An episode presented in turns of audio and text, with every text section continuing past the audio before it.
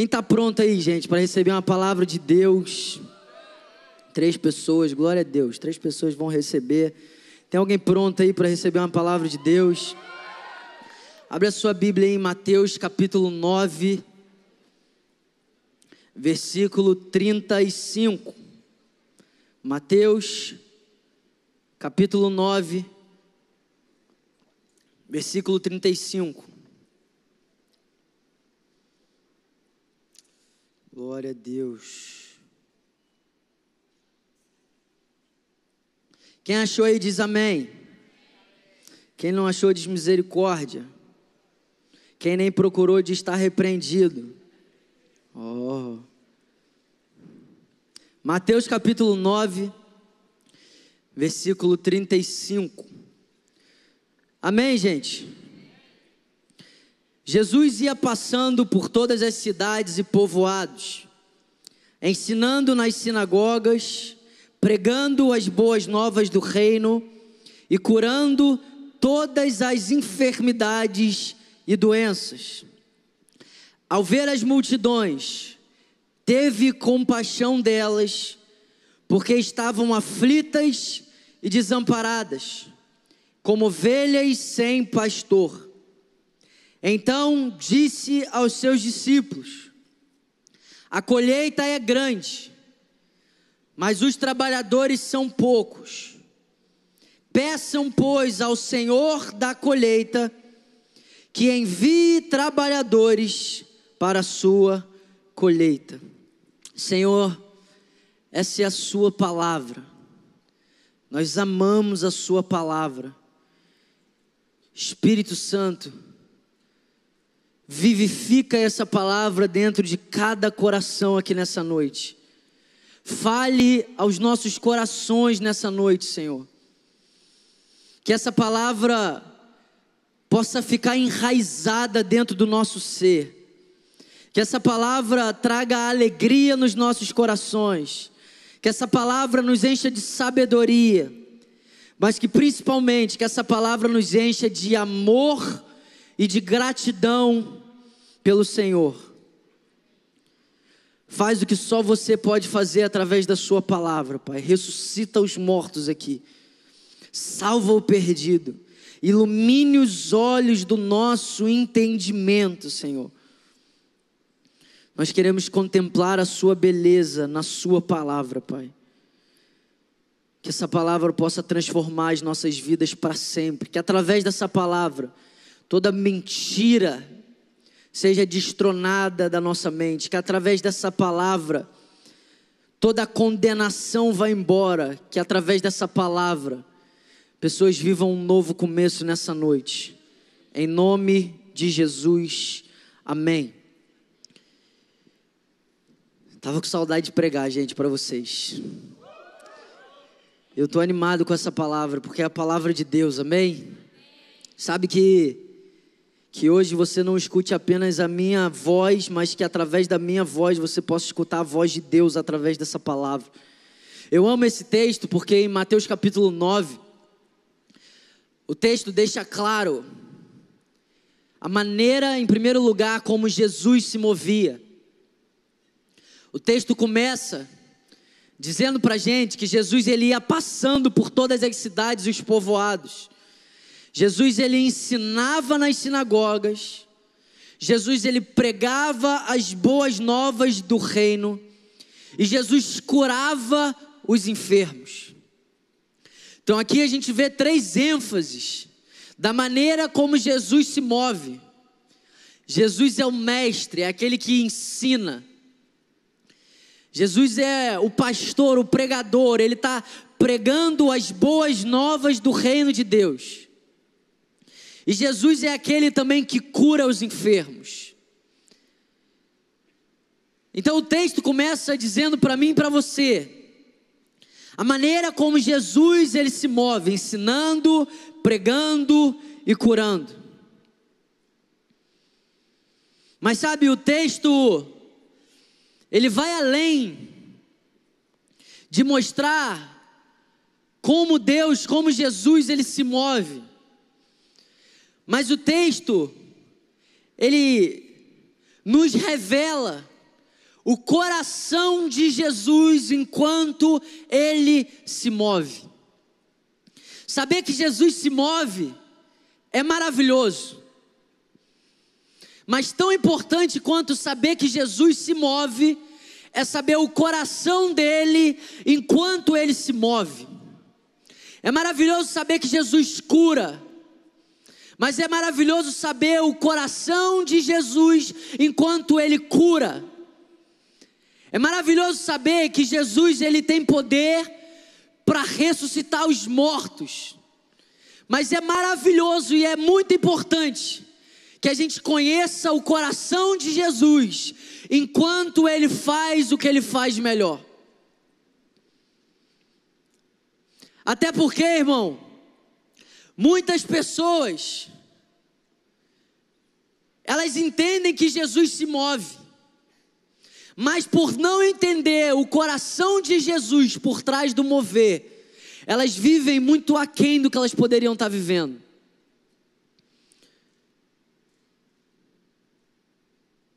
E muitas vezes, o nosso problema não é a incredulidade.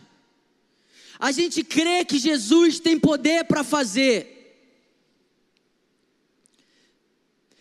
Assim como aquele aleijado se aproxima de Jesus e fala: Mestre, se você quiser, cura-me.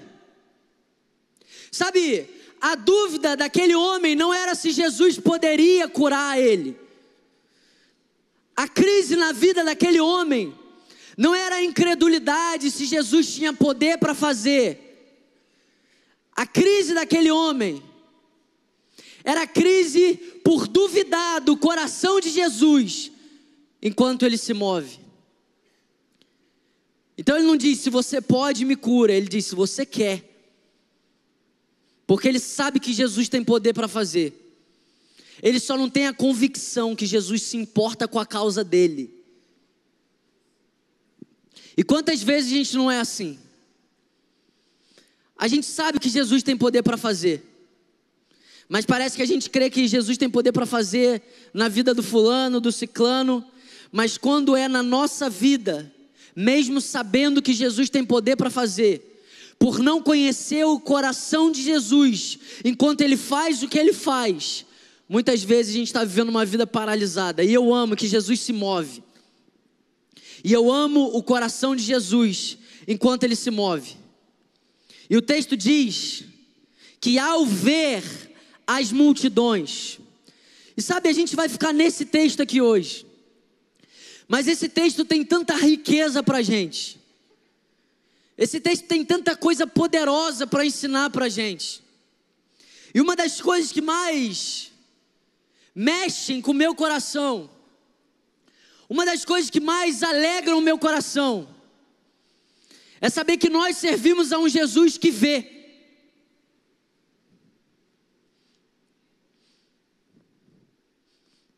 E ele vê, mesmo no meio de uma multidão.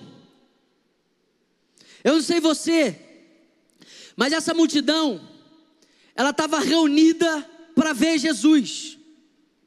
Lógico que ali no meio tinham pessoas simplesmente curiosas, tinha pessoas que estavam ali porque estava todo mundo indo. Mas de uma coisa a gente não pode duvidar: as pessoas estão ali para ver Jesus. Amém? Agora, eu não sei você, mas quando eu ouço a palavra multidão, se eu não entender o coração de Jesus enquanto ele se move, parece que essa palavra multidão, ela tira as nossas esperanças. Porque quantas vezes, no meio de tantas outras pessoas, a gente pensa, eu sou só mais um aqui no meio dessa multidão. Tem tantas pessoas aqui, tá todo mundo aqui vendo Jesus, mas será que Jesus pode me ver no meio dessa multidão? Sabe, tantas vezes, no meio das multidões, a gente está ali para ver alguém. Talvez você já se reuniu numa multidão para ver um cantor. Talvez você já se reuniu numa multidão para ver um pregador. Talvez você já se reuniu numa multidão, sei lá, para ver alguém que você admirava. Mas quantas vezes no meio de uma multidão você tinha a expectativa de que aquela pessoa te notasse? Quantas vezes você tinha no seu coração uma convicção de que eu estou no meio da multidão, mas eu sei que ele pode me ver? Eu nunca tive. Até porque eu cresci, né, irmão? E no meio das multidões eu nunca fui muito favorecido. Eu nunca ganhei um bingo, nunca ganhei um. Aqueles negócios da escola, como é que é o nome daquilo? Rifa, nada, eu nunca ganhei nada, irmão. Essa palavra multidão era vinha com a incredulidade. Ah, tem muita gente. Tem muita gente para logo eu ser favorecido aqui. Mas sabe de uma coisa, irmão? A Bíblia diz que ao ver as multidões, Jesus se compadeceu delas. Jesus não se compadeceu de algumas pessoas no meio da multidão. Jesus não se compadeceu de um grupo específico de pessoas no meio de uma multidão. Jesus, ele se compadeceu das multidões. E eu não sei para você, mas isso é uma ótima notícia para mim. Porque isso é cura para mim. Saber que eu posso estar no meio de uma multidão, mas Jesus me vê. Saber que eu posso estar no emaranhado de gente, mas ele se compadece de mim. Jesus ele ia percorrendo as cidades e passando pelas multidões. E esse texto me leva a acreditar que não teve uma multidão que Jesus passou que ele não se compadeceu de toda ela. Ao ver as multidões, você percebe? O texto fala que Jesus estava indo de cidade em cidade. Então não foi uma multidão, foram várias multidões. Ao ver as multidões, Jesus se compadeceu delas. Sabe, isso é maravilhoso, porque a gente serve a um Jesus que se compadece. Eu não sei qual é a ideia que você tem de Deus. Tem muita gente que não tem dificuldade de crer em Deus, mas eles creem em um Deus de longe. E sim, Deus é Deus de longe também, mas Ele também é Deus de perto. E o romper na nossa vida, o destravar da nossa vida, a vida que vale a pena ser vivida, é quando a gente tem uma revelação de um Deus de perto de um Deus próximo, de um Deus que se move, de um Deus que se compadece, de um Deus que, mesmo no meio de uma multidão, Ele não é limitado pela multidão. Tem gente, irmão, que crê em Deus. Olha, eu já, eu já lidei com muita gente crente, gente crente mesmo, sabe? Gente de oração, assim, ó. Ei, Rabás, é, esse povo aí. A gente é também, glória a Deus. Aí uma vez eu estava na igreja, irmão. Oh, aleluia. Eu estava na igreja, aí era uma vigília, né? Aí, irmão, foi uma, uma irmã lá para orar do fogo. Aí ela falou um negócio, eu fiquei de cara. Se agora, no meio dessa madrugada, é onde a fila é menor. A fila é menor. Sabe, a gente ri, mas que triste é ter esse tipo de mentalidade. Que triste é você olhar para a pessoa que está do seu lado e achar que ela é concorrente sua num milagre. Ah, Deus fez na vida dela, mas não fez na minha. Irmão, isso aí é para edificar a tua fé, não é para você ficar em crise. O Deus que vê ela, Deus te vê também. Jesus se compadece das multidões. Sabe, a gente tem uma multidão aqui hoje, e eu creio do fundo do meu coração que hoje Jesus se compadece dessa multidão. Você tem noção do quão maravilhoso isso é? É saber que a gente serve a um Deus que se compadece, que se importa. Aquele aleijado chegou para Jesus e falou: Se você quer, me cura. E Jesus falou no mesmo instante: Eu quero. Porque às vezes a gente sabe que Jesus tem poder para fazer, mas porque a gente não confia no coração dele ao fazer, a gente continua prostrado no chão, paralisado. Jesus se compadece das multidões. Agora, por que que Jesus se compadece da multidão? E o texto deixa claro: Jesus se compadece da multidão, porque elas estavam aflitas, exaustas, desamparadas. Então Jesus está olhando para aquelas multidões,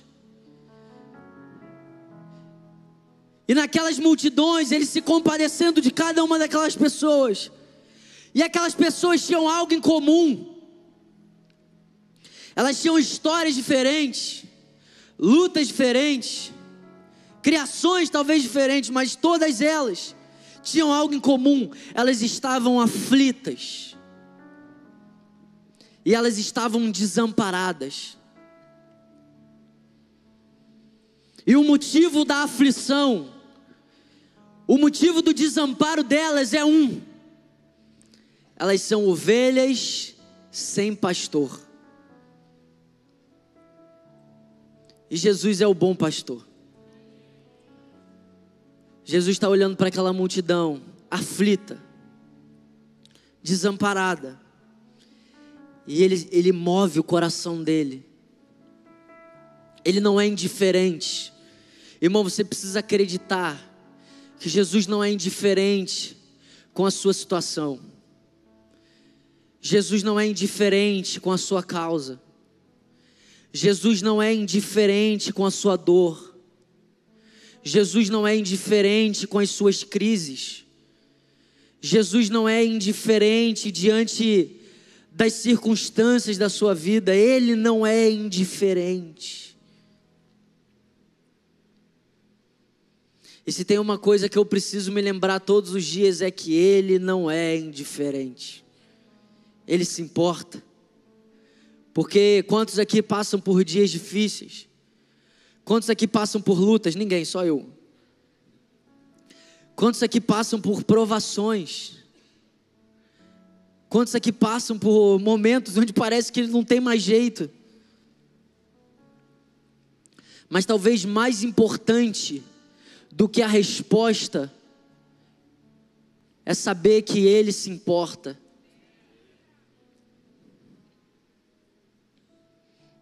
Ou melhor, tão importante quanto o fim da circunstância, o fim da crise, o fim da enfermidade, o fim daquilo que tem tentado roubar a tua paz, é saber que enquanto Ele está operando, Ele se importa.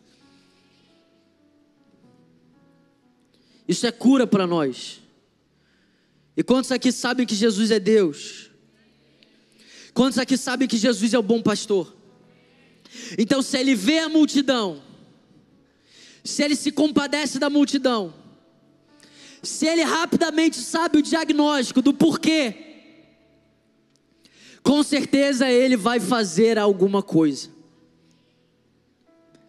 Porque Jesus, ele por não ser indiferente, ele não é alguém que está simplesmente assistindo.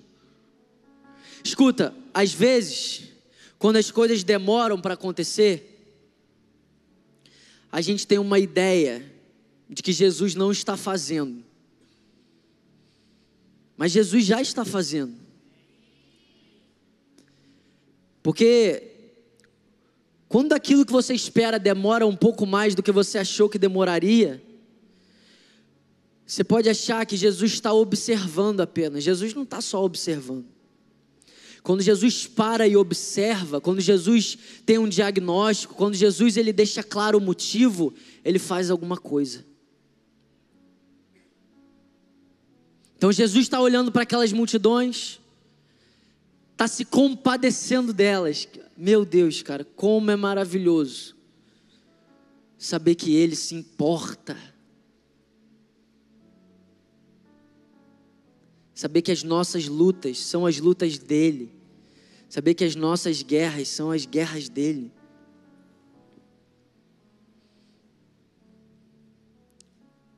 Então Jesus é o bom pastor. E ele está olhando para uma multidão de ovelhas sem pastor. E hoje eu quero falar um pouco do pastoreio de Jesus. Ele é o pastor perfeito. Ele é o pastor supremo. Ele é o bom pastor. E sabe, Jesus é tão seguro do pastoreio dele. Jesus sabe do quão poderoso é o pastoreio dele, que tem um grupo ali naquela multidão, que eles estão num estado diferente daquela multidão, são os discípulos. Um dia eles estavam numa multidão, aflita e desamparada, sem pastor. Mas agora eles têm um bom pastor, Jesus é o pastor deles. E o pastoreio de Jesus, ele é tão glorioso, que Jesus ele deixa muito claro que ele nos envia como ovelhas no meio de lobos.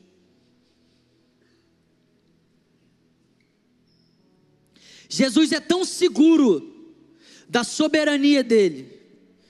Jesus é tão seguro da eficácia do pastoreio dele, que ele tem coragem de falar: vão, eu envio vocês como ovelhas no meio de lobos. É isso que o apóstolo Paulo sabe lá em Romanos 8, 35. Ele diz: Quem nos separará do amor de Cristo? Será a tribulação? Será a angústia? Será a perseguição? A fome, a nudez, o perigo, a espada? Como está escrito, por amor de ti, enfrentamos a morte todos os dias. Somos considerados como ovelhas destinadas ao matadouro. Mas em todas essas coisas somos mais do que vencedores, por meio daquele que nos amou.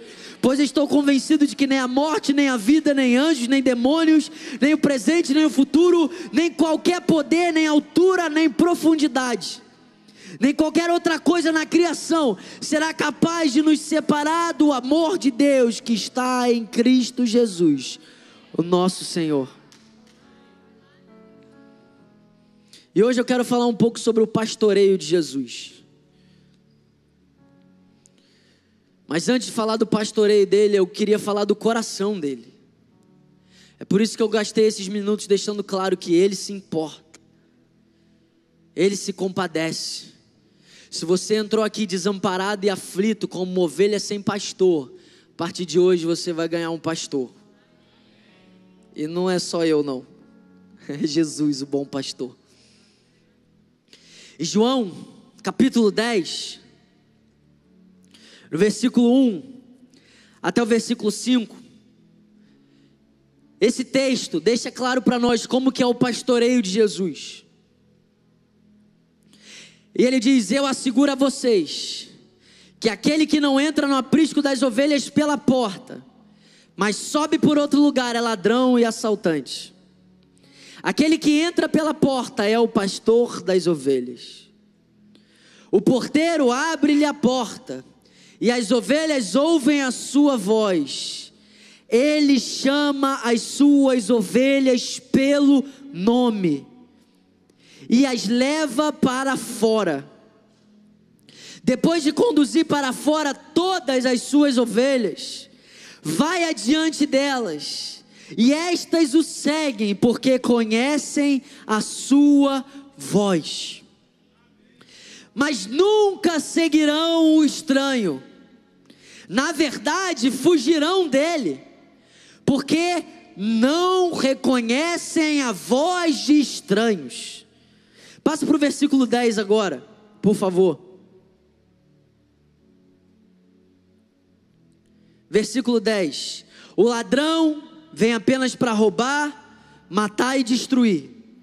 Mas eu vim para que tenham vida e a tenham plenamente.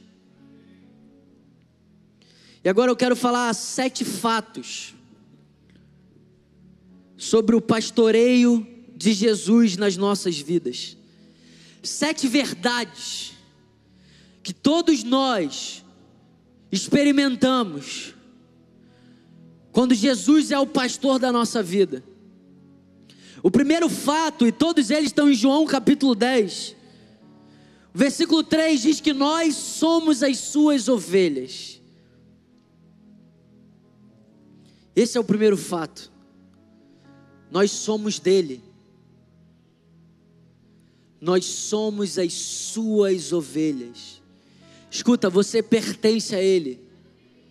Jesus te comprou com alto preço. Jesus te comprou com o sangue dele naquela cruz. Jesus te comprou como uma propriedade exclusiva dele. Você tem noção do quanto ele te ama? Ele não comprou a gente com dinheiro. Ele comprou a gente com a própria vida dele. E essa é a primeira realidade que a gente precisa saber. Nós somos ovelhas dele. A segunda realidade, no próprio versículo 3 diz que ele nos chama pelo nome. Repete comigo, ele me chama pelo nome. Será que você pode fechar o seu olho aí agora?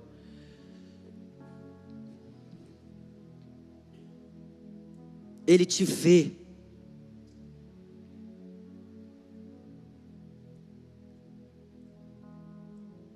Ele te vê. Você não precisa nem ficar tentando chamar a atenção dele.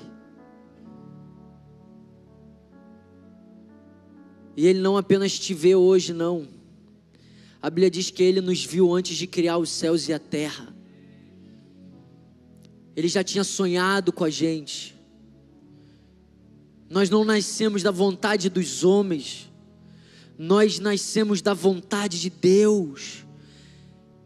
Sabe, às vezes a gente sai falando coisas, a gente deixa de perceber o quão precioso isso é. Sabe, meu irmão, no dia mal, pouco importa se eu sou pastor, pouco mal, pouco importa se eu sou líder. No dia mal, pouco importa a unção. No dia mal, pouco importa os dons. No dia mal, pouco importa o quanto você prega bem. No dia mal, pouco importa quantos seguidores você tem. No dia mal, o que importa é que Ele nos vê. Nós somos dele. Nós fomos comprados pelo sangue dele. Nós somos propriedade dele.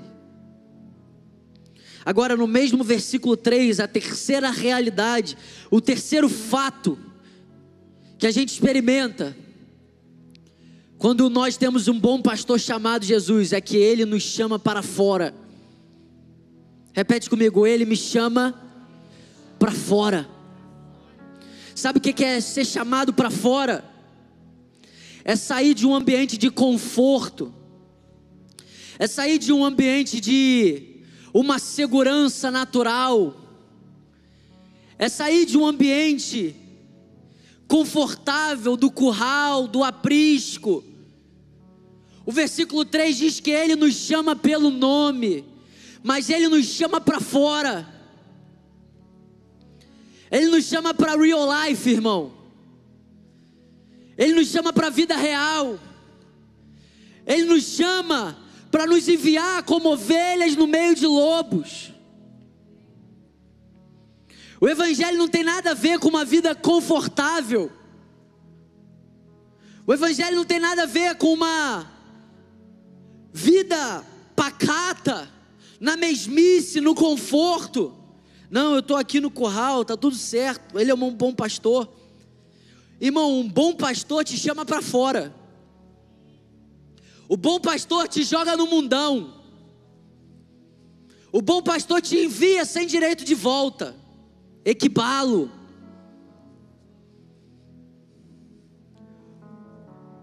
O bom pastor diz: Ó, daqui a pouco eu vou para o Pai, mas eu vou enviar o meu Espírito e vocês serão minhas testemunhas. O bom pastor nos chama para fora, porque se a gente não sair, se a gente não for para fora, a gente nunca vai se tornar quem Ele deseja que a gente se torne. Sabe, meus amigos, aquilo que a gente vê como um problema, Deus vê como um método. Jesus não tem nenhum problema com a crise econômica. Jesus não tem nenhum problema com as pressões da vida. Jesus não tem nenhum problema com aquilo que nos gera desconforto.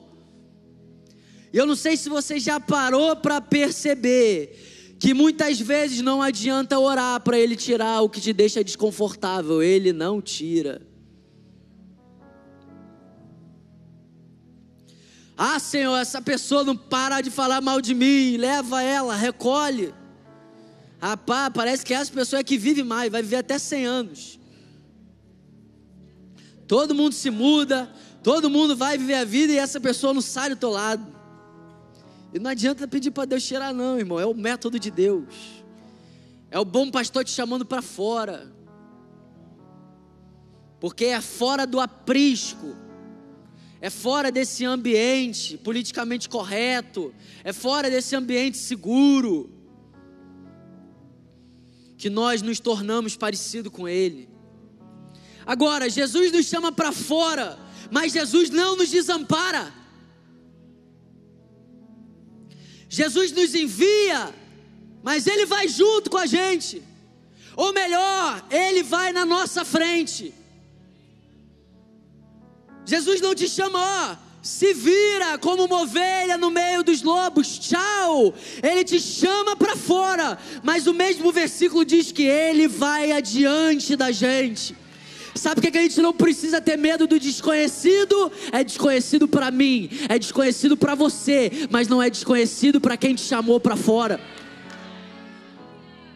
Eu não sei o que, que, me espera amanhã, mas quem me chamou sabe. Quem me chamou não apenas sabe, mas está comigo, vai à minha frente e me garante que Ele não vai me desamparar.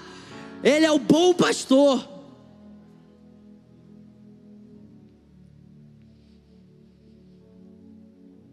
No versículo 4, e é outro, o quinto ponto, o quinto fato, é de que se você é ovelha de Jesus, você recebeu a capacitação para ouvir a voz dele. É por isso que você está ouvindo essa palavra, mas você está ouvindo Deus falar com você. Falar no mais íntimo no teu coração. Talvez através de um calor no seu peito. Talvez através de uma convicção dentro do seu coração. Talvez através de um testemunho interior. Por quê? Porque as ovelhas ouvem a voz dele e a reconhecem. É muito louco porque a gente abre lá a caixa de pergunta e as pessoas falam assim: cara, como é que ouve Deus? É só ser ovelha. Mas a grande verdade é que a maioria das pessoas não tem dificuldade de ouvir Deus. Só que elas mistificam tanto o que é ouvir Deus. Por exemplo, Deus não fala apenas audivelmente. Sabia que Deus pode falar com você todos os dias? Você sabia que Deus pode falar com você 24 horas por dia? Sabe como? Abre a sua Bíblia, lê 24 horas por dia. Nenhum amém, dois amém aqui. Essa é a palavra de Deus. Nós precisamos mergulhar nessa palavra, reconhecer a voz do Senhor. Meu Deus, se o texto diz que ele olhou as multidões e se compadeceu, não importa o que o meu pensamento caído estava pensando, a palavra de Deus precisa falar mais alto. Meu Deus, se o meu corpo físico ainda não está crendo, se o meu corpo físico ainda não está desfrutando, não importa, eu vou crer nessa palavra, eu vou crer de todo o meu coração, até que todo o meu ser você desfrute dessa verdade. Essa é a palavra de Deus. Um outro fato que a gente experimenta sendo pastoreado por Cristo é que nós não seremos enganados. Versículo 5. Elas não são enganadas. Sabe uma das coisas que a gente mais precisa? A gente precisa de intimidade com o pastor. Porque quantos aqui creem que a gente está no fim dos tempos? Irmão, vão aparecer muitos falsos mestres, muitos falsos pastores, muitos falsos cristos. Mas a gente tem uma segurança. Eu sou ovelha, eu ouço a voz do meu pastor, eu não serei enganado. Eu quero declarar que você não vai ser enganado. Eu quero declarar sobre a sua vida um dom de discernimento de espírito para você colocar em prova as palavras que você recebe. Meu amigo, você sabe o que, que você tem que fazer com a palavra que você recebe? Você tem que levar ela para Deus. As pessoas falam assim, Bernardo, o que, que você faz quando você recebe uma palavra? Eu falo, nada. Eu levo para Deus. E eu deixo Deus fazer o resto. Que tem gente que é doido, irmão. Tem gente que é assim, ó. Eu chego aqui e falo assim, ó. África. Aí tem os doidos que pega e vai. A gente tem que ouvir a voz do pastor, irmão. Ô irmão, quantas coisas lindas eu já ouvi. O Espírito Santo estava falando para mim assim, ó. Não sou eu. Não sou eu. Não sou eu. Porque você acha que engano não engana, não, irmão? Você acha que o, o diabo vai te enganar com o quê? Com coisa maravilhosa. O diabo vai te enganar com as portas gigantes escancaradas aí, falando só pode ser de Deus, cara, só pode ser de Deus. Só pode ser de Deus, olha o salário, só pode ser de Deus. Só pode ser de Deus, olha tudo que você vai ganhar, só pode ser de Deus. A minha oração é que você tenha um relacionamento com um bom pastor porque tem caminhos que parecem bons para os olhos, mas que o fim conduz à perdição. Mas aqueles que são ovelhas do bom pastor receberam a capacitação para ouvir a voz dele, a capacitação para discernir o que que provém dele, o que que não provém dele. A capacitação de não ser enganado, de não ser levado por todo vento de doutrina, não ser levado por tudo quanto é palavra de homens. Nós somos conduzidos pela palavra de Deus e pela palavra de Deus somente. E no versículo 10, o último fato que eu quero apresentar para você hoje é que nele nós temos vida em abundância. E sabe, tudo que eu listei aqui para você é vida em abundância. Você ter um bom pastor é ter uma vida em abundância. Você ter um pastor que fala com você é uma vida em abundância. Meus amigos, não existe nada melhor do que ouvir a voz de Deus.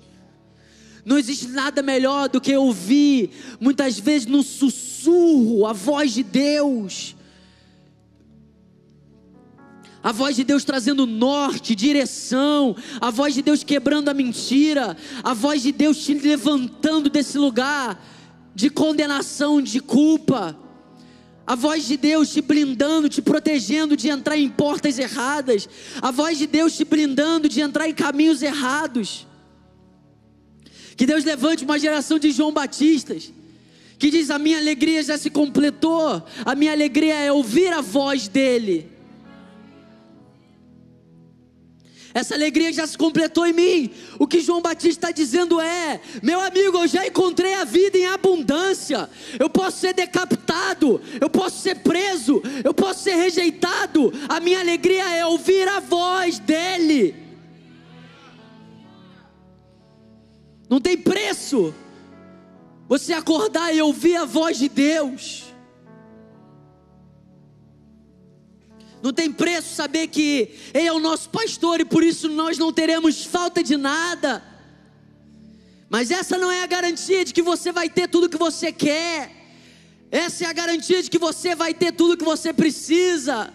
E deixa eu te dar uma boa notícia: você só precisa dele. Ele é a nossa alegria. Ele é a nossa fonte, nós somos dele, nós não somos desse mundo. Nós somos dele, nós pertencemos a ele. Ele é o nosso refúgio, ele é a nossa fortaleza. Ele é o nosso socorro bem presente na hora da angústia, Ele é a nossa origem, Ele é o nosso destino, irmão. Nós somos dele, porque dele, por Ele e para Ele são todas as coisas. Céus e terra vão se passar, mas a palavra do Senhor vai permanecer para sempre. O teu chamado vai passar, os teus dons vão passar, teu ministério vai passar, tua fama vai passar teu dinheiro vai passar, só não vai passar ele, porque nós estaremos eternamente com ele. Mas que você não espere todas as coisas passarem para você se entregar completamente para ele, até porque esperar tudo isso passar para se entregar é tarde demais. Que a gente possa se entregar hoje.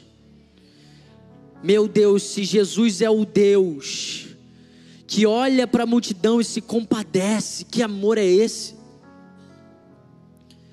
É por isso que os fariseus não entendiam nada, porque esse cara pregava o evangelho do reino, mas eles estavam acostumados com reis ditadores, reis que pisavam nas pessoas, reis que massacravam os pobres, rei que usava os humildes reis que desamparavam as órfãs, desamparavam os viúvos, e agora tem um homem que entra numa mula e ele é o rei dos reis, e diferente dos reis desse mundo, ele para na multidão, ele olha para a multidão, ele se compadece da multidão, ele chama a multidão, ele chama pelo nome. Qual rei dessa terra que faz isso? Qual foi o último rei que parou no meio de uma multidão e se compadeceu dela? Os reis dessa terra usam a multidão para alimentar o seu ego. Os reis dessa terra usam a multidão para satisfazer os seus desejos. Os reis dessa terra usam as multidões como uma escada para cumprir os seus desejos. É por isso que a nossa esperança não pode estar nos reis dessa terra, irmão. Se é que você me entende.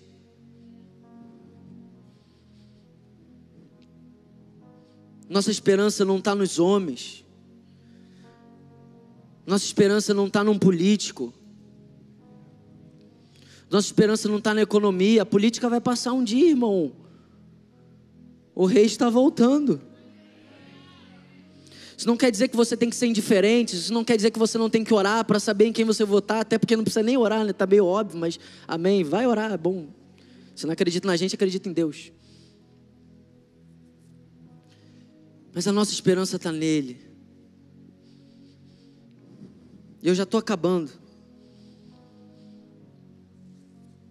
Agora, você já parou para pensar que quem está falando isso tudo é o Rei dos Reis? Meu Deus, não tem ninguém parecido, não tem ninguém que se compare a Ele. Que homem maravilhoso, cara. Para no meio de uma multidão, se compadece dela, chama ela. Esse é aquele que Isaías tinha profetizado. Porque um menino nos nasceu, um filho nos foi dado, o governo está sobre os seus ombros ele será chamado maravilhoso, conselheiro, Deus poderoso, Pai eterno, príncipe da paz. Ele estenderá o seu domínio e haverá paz sem fim sobre o trono de Davi e sobre o seu reino, estabelecido e mantido com justiça e retidão. Estabelecido e mantido com justiça e retidão. A Bíblia diz que todos os caminhos do Senhor são justos, todos os decretos de Jesus são retos. A Bíblia diz que a base do trono dele é justiça e misericórdia. Não há ninguém como ele. Agora, caminhando para o final, eu quero falar de como Jesus escolheu cumprir a sua vontade. Como Jesus, qual foi o meio que Jesus escolheu? Para cumprir o desejo de pastorear aquela multidão. Sabe que eu amo? Se você é ovelha de Jesus, você não foi chamado para ser um espectador. Porque agora eu vou entrar numa loucura aqui, irmão. A loucura de que tem um homem chamado Jesus, o Cordeiro de Deus que tira o pecado do mundo, Deus encarnado, Deus conosco, cheio de compaixão daquelas multidões, cheio de desejo por elas, cheio de vontade de que elas sigam a Ele. E quantos aqui sabem que Jesus poderia fazer tudo sozinho? A loucura é que Jesus foi passando de multidão em multidão, se compadeceu delas, sabia que elas precisavam dele, mas na hora de resolver o problema, ele olhou, sabe para quem? Ele olhou para os discípulos. Tem algum discípulo de Jesus aqui? Sabe qual é o meu desejo? É que Deus reparta o coração dele hoje sobre as multidões com os discípulos dele aqui. Porque Jesus é o bom pastor. Jesus é a solução na vida daquelas pessoas. Jesus é tudo que aquelas pessoas precisam. Jesus é a solução da vida delas, a resposta. Ele é o caminho, ele é a verdade, ele é a vida, que elas precisam, ele sabe disso. Mas para cumprir o propósito dele, ele olha para mim e para você. A Bíblia diz que então Jesus disse aos seus discípulos, e eu oro para que o peso da declaração de Jesus caia sobre os nossos corações aqui nessa noite. Jesus disse aos seus discípulos, versículo 37 de Mateus capítulo 9. Mateus capítulo 9, versículo 37. Bota para mim, por favor, mídia. Então disse, até agora o foco era a multidão. Amém? Ele olha, ele vê, ele se compadece, ele reconhece, elas precisam dele. Mas para solucionar o problema delas, ele olha para a gente. E a Bíblia diz que Jesus diz aos seus discípulos: a colheita é grande, mas os trabalhadores são poucos. Pode passar, versículo 38. Peçam ao Senhor das colheitas que envie trabalhadores para a sua colheita. Meu amigo, a gente precisa ser encontrado pelo peso dessa declaração, carregada de paixão e de zelo que veio do bom pastor. Jesus tira o foco da multidão e olha para os discípulos. E eu creio que Jesus ele está olhando para os discípulos aqui hoje. E ele está lembrando cada discípulo aqui hoje que a colheita é grande. Você já parou para perceber que Jesus ele olhou para uma multidão, se compadeceu dela, elas são ovelhas sem pastor, amém? Só que agora ele está falando que a maneira como ele vai cumprir o propósito dele, de ser o bom pastor das multidões, é através de nós, irmão. E aqui é que o negócio estreita porque Ele é o bom pastor. Meu amigo, quando aparece uma mensagem no meu WhatsApp do meu pastor Felipe, me confiando uma pessoa, eu tremo. Agora imagina receber um WhatsApp de Jesus falando, ó, oh, tá contigo.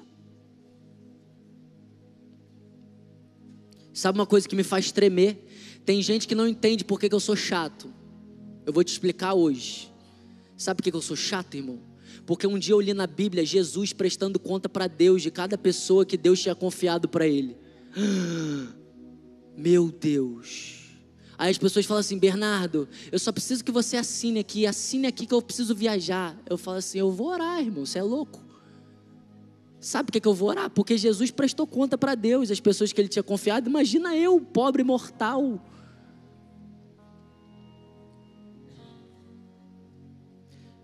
Eu creio que Jesus está despertando os discípulos aqui nessa noite. Olha que louco. O alvo do coração dele é a multi. Mas já parou para perceber que ele não pediu para orar pela multidão? Calma. Não estou falando que você não tem que orar pelo perdido, não. Mas quantas das nossas orações pelos perdidos carregam um peso de omissão e covardia?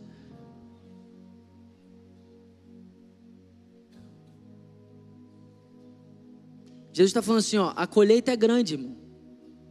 Irmão, não, isso é o que estou falando. Né? A colheita é grande, mas os trabalhadores são poucos. Orem ao Deus da seara, o meu Pai, para que Ele mande trabalhadores para a sua seara. A seara é de Deus, irmão. O povo é de Deus, o mundo é de Deus. Mas eu creio que o Senhor ele está despertando a igreja dele hoje porque Ele está chamando os trabalhadores. Se você é ovelha, irmão, você não é espectador, você é um trabalhador. E a loucura é que o Rei dos Reis governa através das nossas orações. Ah. Irmão, Jesus é Deus, amém? Ele venceu a morte, ele tem toda a autoridade, amém? Nome sobre todo nome, nos céus, na terra e debaixo da terra. Quem aqui sabe que Jesus poderia estar fazendo qualquer coisa agora?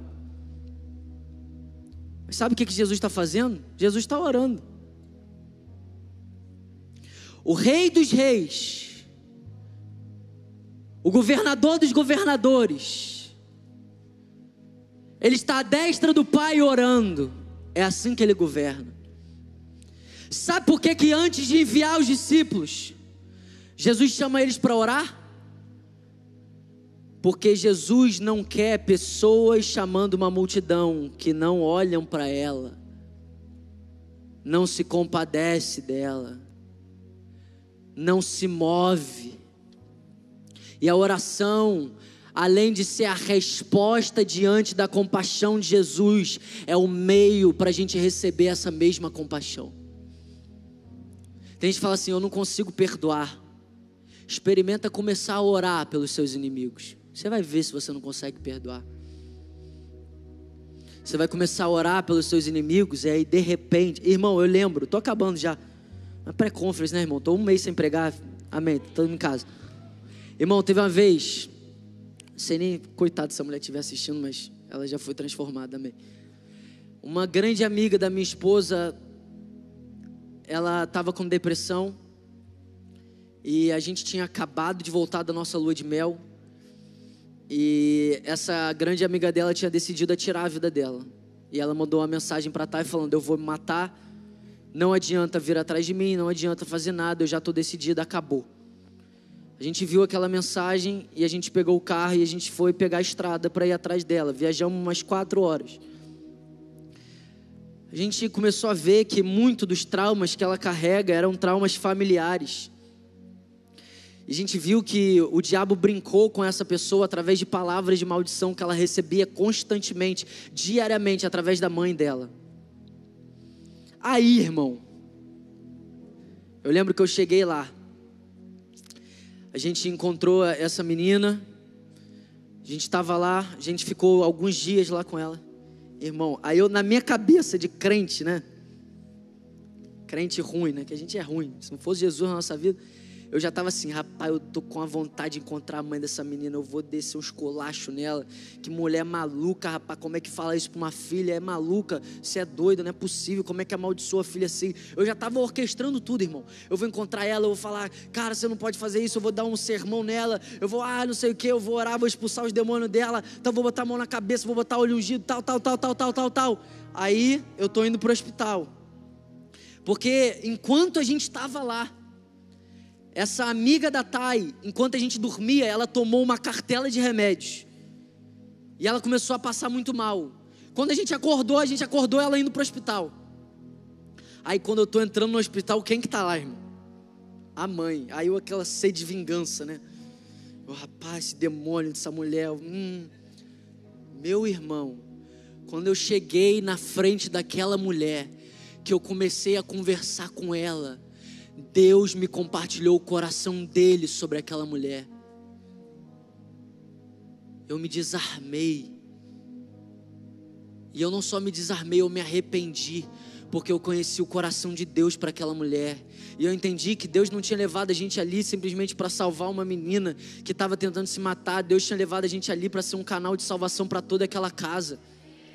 Sabe, eu oro para que a gente tenha coração suficiente em Deus para ser um canal para os nossos inimigos, para ser um canal daqueles que, é, irmão, orar, é, ser um canal para quem foi abusado, amém, maravilhoso. Mas quantos aqui querem ser um canal para o abusador?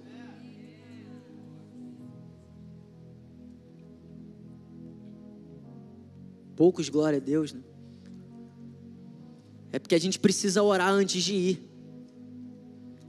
Esse dia eu fui, eu nem orei.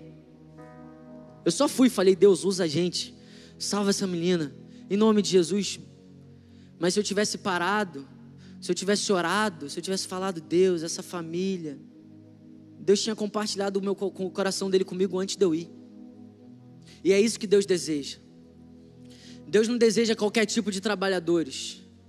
Deus deseja trabalhadores que vão chegar diante uma multidão e vão ser um canal para expressar o amor de Deus por elas. Deus quer uma multidão, Deus quer uma geração para ir até as prostitutas, mas não é ir até as prostitutas para ficar com a consciência tranquilo que você fez o que você tinha que fazer, é ir atrás das prostitutas cheio de compaixão, é ir atrás dos viciados cheios de compaixão, é ir atrás dos perdidos cheio de compaixão, é olhar para uma multidão e ter um coração quebrado, sabendo que é uma multidão aflita e desamparada, que não tem pastor por enquanto, porque o bom pastor nos leva para as multidões para chamar através da voz deles essas pessoas. E de duas, uma. Ou você é um trabalhador que o Senhor vai despertar aqui nessa noite ou você é uma ovelha aflita e desamparada, sem pastor, que vai sair daqui pastoreada hoje. Encontrar descanso para sua alma.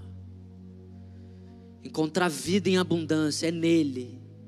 Eu amo o texto que diz que nele nós vivemos, nele nos movemos, nele existimos, dele somos geração. Tem tudo a ver com ele, irmão. Você pode estar na melhor igreja do mundo, se você não estiver nele. Você pode estar no melhor país do mundo, se você não estiver nele. Você pode estar no melhor emprego do mundo, se você não estiver nele. Você pode estar na melhor faculdade do mundo, se você não estiver nele. Sabe aonde que isso vai te levar? Tristeza, aflição, desamparo.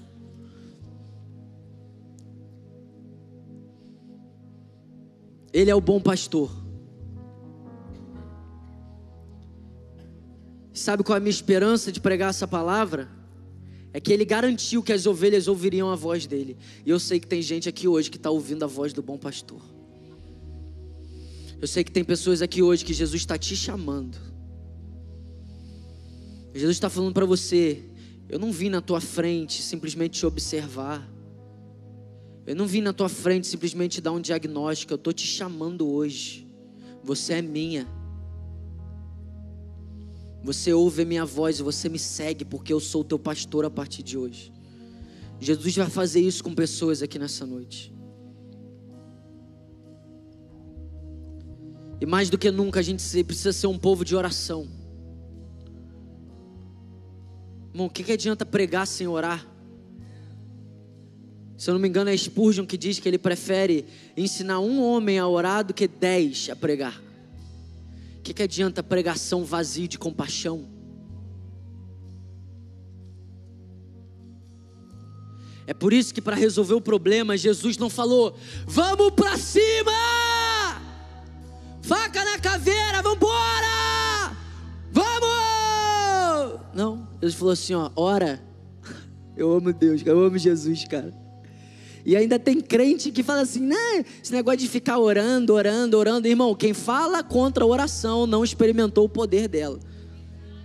Não, esse negócio de quarto secreto, não, sei o quê. Quem fala contra a oração não experimenta o poder dela. E eu sei, é, você fica assustado porque tem pastor que fala contra isso, né? Mas você sabia que tem pastor que não ora? Calma, aqui na Lagoinha Niterói não. Aqui é tudo homem de oração, para a glória de Deus. Jesus está chamando a gente para ser um povo de oração. Antes de ir para a cruz, Jesus chegou no templo. O templo era de quem? O templo é dele. Sabe o que, é que Jesus fez no templo? Jesus purificou o templo. Jesus chutou a mesa dos cambistas. Aí, irmão, seja inteligente, tá? Seja inteligente em nome de Jesus. Ah, então quer dizer que não pode ter a lojinha na Lagoinha Niterói? Olha, Jesus vai entrar aqui. Não é isso, irmão. Pelo amor de Deus. O que Jesus está falando é o seguinte: ó, vocês mudaram a identidade da minha casa. Vocês mudaram a prioridade da minha casa. Vocês mudaram o foco da minha casa. A minha casa será chamada de casa de oração. Irmão, ele é o dono da casa.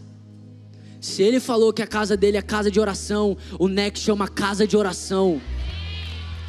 Se ele falou que a casa dele é uma casa de oração, a Lagoinha Niterói é uma casa de oração. E isso tem gente que acha que Jesus, né? Olha, Jesus falando isso, nossa, desnecessário. Eu achei que Jesus era um Jesus de amor. Eu não consigo ver mais paixão do que outra, senão Jesus chegar e destruir as estruturas que impediam pessoas de se conectar a Ele. Você acha que isso é o que? Isso é paixão, irmão. Jesus destrói o que for preciso, todos os impedimentos que te afastam dele. Chega quebrando tudo mesmo, irmão. Não gostou? Paciência. Feliz aqueles que não se ofendem com ele. Agora, você sabia que naquele pátio que Jesus quebrou aquelas mesas, você sabia que os gentios, eles só podiam chegar até ali? Aí sabe o que, que Jesus está se deparando? Com o egoísmo e a hipocrisia de homens que têm um acesso privilegiado a um lugar que as outras não têm. E aí o lugar que as outras têm, eles colocam uma estrutura que tira a identidade que deve ter. Aquele era o único local que os gentios poderiam chegar e se conectar com Deus. E aí Jesus, cheio de paixão, ele chega naquele lugar e ele destrói aquelas mesas. E ele diz: "Vocês transformaram a casa do meu pai em um covil de ladrões, mas a casa do meu pai será chamada casa de oração. É um lugar de se conectar com Deus, é um lugar de ser alcançado por Deus, ser curado por Deus." É o lugar do sobrenatural, é o lugar da vida em abundância.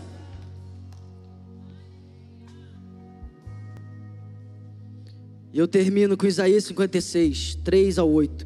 Que nenhum estrangeiro que se dispõe a unir-se ao Senhor, irmão, presta atenção nisso aqui. Que nenhum estrangeiro que se dispõe a unir-se, a unir-se a venha dizer? Pô, essa versão tá estranha aqui. É, faltou o Senhor aí, não? Mas amém. Que nenhum estrangeiro que se dispõe a unir-se ao Senhor, venha dizer: Olha que forte isso, irmão. O Senhor é certo que me excluirá do teu povo. Eu sei que tem gente aqui hoje que está pensando isso. Até agora. E que nenhum eunuco se queixe. Não passo de uma árvore seca.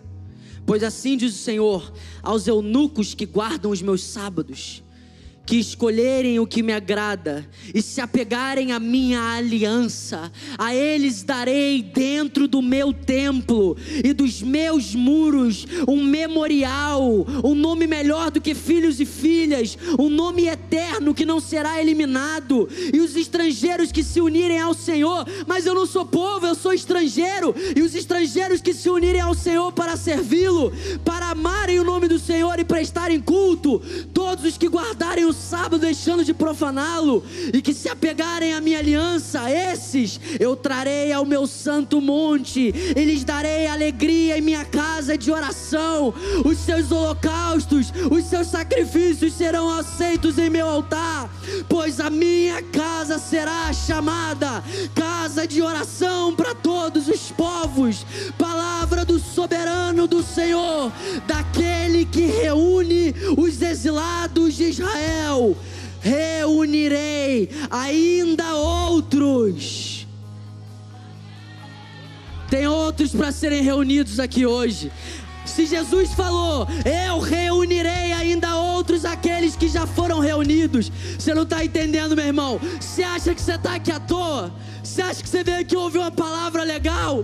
Você veio aqui nessa noite para ser reunido ao seu bom pastor.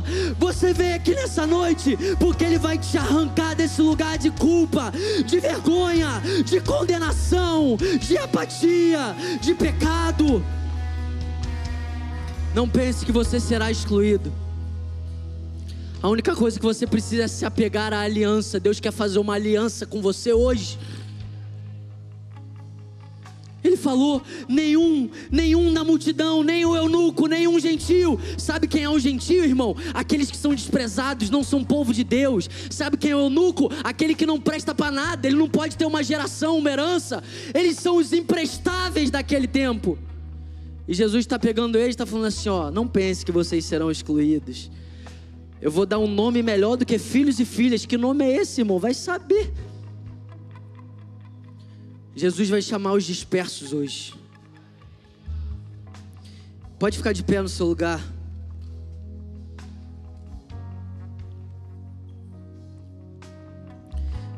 Eu termino. João capítulo 10 versículo 16 ao 18. Eu creio que Jesus está falando isso sobre pessoas aqui hoje. Eu tenho outras ovelhas que não são desse aprisco. É necessário que eu as conduza também.